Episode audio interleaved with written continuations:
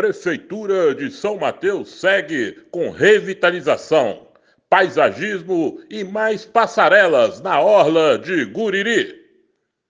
Isso mesmo, dando continuidade ao projeto de reurbanização de Guriri, a Prefeitura de São Mateus segue com ações de revitalização, paisagismo e a instalação de novas passarelas com acessibilidade e menor impacto ambiental dessa vez no lado sul da Avenida Oceano Atlântico.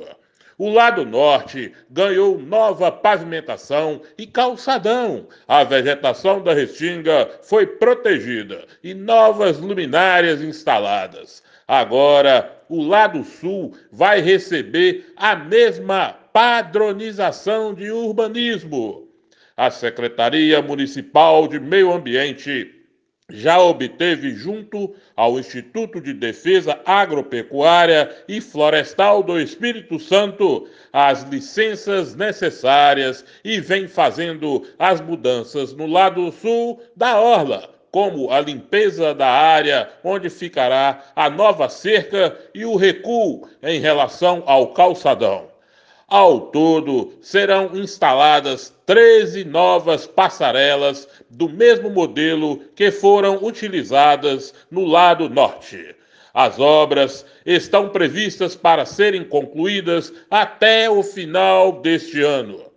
Acessibilidade e cuidado com o meio ambiente. O projeto das passarelas foi concebido pelo setor da engenharia da prefeitura, seguindo as especificações da norma de acessibilidade número 9050 da Associação Brasileira de Normas Técnicas, ABNT. Isso mesmo, garantindo a livre circulação até a praia para pessoas com mobilidade reduzida, como idosos, gestantes e cadeirantes as passarelas também foram projetadas para garantir o acesso à praia com menor impacto ambiental, otimizando a preservação da restinga.